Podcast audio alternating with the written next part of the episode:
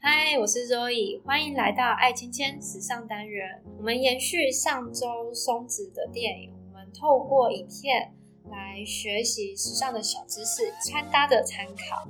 你们两位觉得电影带给我们什么样的视觉感受？我觉得它是一种日本次文化的一种代表，呃，它就是很花花绿绿啊，然后百歌齐放那种感觉。我觉得我对于他，我我其实觉得松子还蛮可爱的，就是他内心小剧场在那个电影里面的呈现都会是很丰富的色彩，唱歌啊来表达他的心情，然后服装也是的。夸张，对，那还有爆炸头，对，爆炸头印象很深刻。我其实不喜欢爆炸头，但是我会觉得很神奇，是他当时已经当美发师，然后弄个爆炸头，可能当时流行吧。OK，好的好的，这个关于爆炸头，我们等一下会来讲解当时的时代背景到底是怎么样，那时候流行什么。Ivy 觉得怎么样呢？嗯。因为在看他之前，我就知道导演的手法，他其实就是比较是风格跟就是方面构想，然后再加上中部美景，它又很漂亮，其实就是一部很赏心悦目的作品。它其实就是有传达出一些美丽的东西，再混合这么特殊的一个造型，我觉得才会令人就是一个印象深刻。就是你们有没有觉得他的他整个人氛围特别像奥黛丽·赫本？其实是跟当时他出生年代有关，一五一九五零年代是奥黛丽·赫本的一个代表年代。日本其实一直以来都是深受美国的文化影响的。我们之后会讲很多美国流行文化的一些时尚。我这集就先讲日本的。日本，我觉得它是一个很疯狂的国家啦，从极致的压抑到涩谷们知道的一零九拉妹都有，所以我觉得它是一个很有趣的一个国家。它每个年代都有不同年代的特色。我这一集我就当这个电影跨时代的一些经典造型来探讨。那首先我们问问 Akiko。对这个电影里面有什么经典的造型想问问的吗？我第一个想到的是，就是它的红色点点洋装，因为我自己个人还蛮喜欢像是那种黑底然后白色点点的裙子，就是可能妈妈那个年代就有的，所以我对红色点点洋装印象蛮深刻。以流行来说，复古一直是时尚当中的经典元素。我们先讲这个红色点点洋装，基本上它横跨了大概四零、五零、六零，到七零都还非常的流行。当然轮廓上会有些差异。小那种松子，小时候松子它是穿，我记得是 A line，、嗯、对。嗯、那 A line 的话，算是比较像六零的轮廓，非常适合那种比较清瘦娇小的女孩子穿着，那就会有一种可爱、青春、洋溢的感觉。如果你是比较身材比较丰腴啊，或是比较凹凸有致的，我是建议可以穿一点收腰的，那会更表现出你的，就是显示自己的优势。配件方面的话，如果你想要正式一点，你可以穿着像是福乐鞋，或是马丁的话，它是有点庞克，那个我们可以下次再讲。对，它是比较像。你们大概知道粗跟的高跟鞋比较端庄、比较典雅的感受，它是一个很经典的造型，大家可以参考。发饰方面，你可以选择以前画报都很喜欢用丝巾，现在来说，你可以用发箍，嗯。就是如果你的脸，你的脸是可能比较圆的话，你用发夹去修饰它，那种粗粗的珍珠的三角形的大发夹。稍微调整一下头发的发量去，去去做装饰是很漂亮的。嗯，我还有想到啊，就是电影里面松子还蛮常穿长发，就是大概到脚踝啊，差不多那个那一个高度。嗯，因为我我印象中我高中的时候，哎、欸，那个年代，就那时候呢，我们会觉得太长的袜子看起来很落伍，所以。以前大家都会想把袜子隐形起来，可能就是那种隐形袜、短袜，就是看起来看不到袜子那种。然后教官都会抓说不可以穿那个袜子，然后袜子一定要让别人一开始一看就看到袜子。但是以前会觉得很丑，可是，在电影里面松子穿就很好看，就是穿长袜很好看，因为每人穿什么都好看，不是？呃，是因为现在流行复古元素，所以我们会看起来一切都非常的合理，也就是年代久会有种朦胧美啦，然后又加上现在喜欢那种七八零年代的复古元素，但其实这种长袜是应该算是二战之后的一个正装标准，而且你们知道吗？我们台湾其实传统的正装是那个藏青色的长袍，哎，你知道？男生还是女生？男生女生都有，就是中山装那种，就是那其实是年代的关系。哦，对，就是可能当时年代是最漂亮、最正式的一种穿法，只是年代久了来不及更新，会造会造成我们高中的时候觉得它很土很怂的关系。好有趣哦！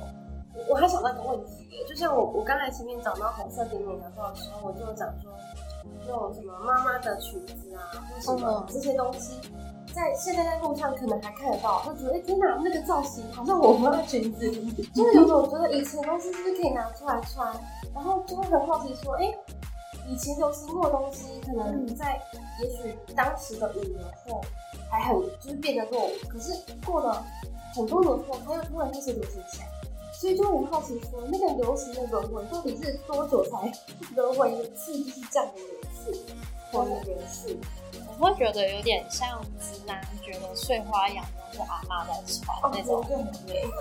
哎，据我的观察，平均大概是十五到二十年会流行一次啊。其实九零年代曾经流行过碎花元素，碎花又是更久，大概六七零年代的流行元素。所以时尚它是一个蛇口，一直一直一直轮回下去的。它只是会在旧有的元素上建立一些当代适合的身形轮廓，或是其他元素的添加，造成当今的流行。对，嗯，但碎花现在还是流行的，对吧？嗯，确定一下，是的，是的，OK，可以放心穿。OK OK，我蛮喜欢碎花的，可以可以。那我想知道啊，像我有次穿着泡泡袖去上班，然后同事看到就非常惊讶，说：“天哪，你怎么竟然会穿起泡泡袖？”其实真的不是我的 style，但是纯粹是因为那件衣服太可爱、太美了。所以我想知道，一般人能不能驾驭所有的一些复古元素，穿把这些复古元素穿在身上，才不会显得那么的突兀。首先的话，先不要讲太复杂的，我们先第一个是先看身形，像泡泡袖这种东西，其实会有点，我们一般想的是有点像公主袖，对不对？就是泡泡的位置是在肩膀上的，其实那个是很吃身材，因为你要 你要够娇小纤瘦，才会显得一切不会那么的庞大。对，但是其实一般人要穿的话呢，它是可以稍微修饰一下，譬如说你抛不要抛的这么大，或者是泡泡袖的位置可以稍微往低一点穿，你不要整个都集中在肩，可以在比较纤细的地方，譬如说你的手肘啊，或者是手腕啊这些，会显得一切会比较平衡跟合理。合理。然后还有就是不要弹性，穿搭讲究的是一种。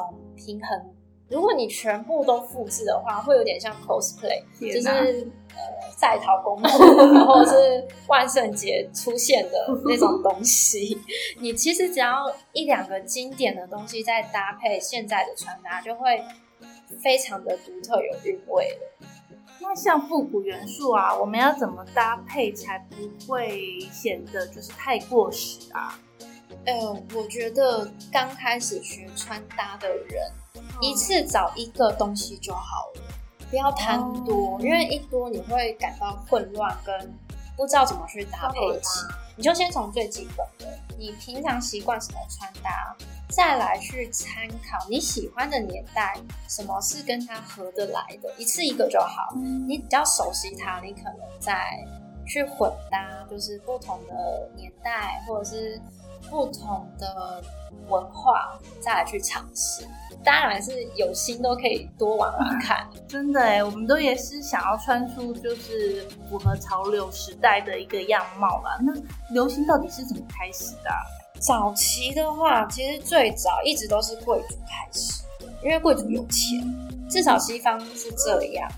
后来演变是跟权威跟名流有关，但其实现在来说，就是谁有钱谁就是流行元素的老大，跟着偶像一起走就对了。对，呃，以现在来说，就是什么叫做爆款、淘宝爆款，然后 ins 风，其实这些的话，都是现在很好的一个流行的诠释，就是。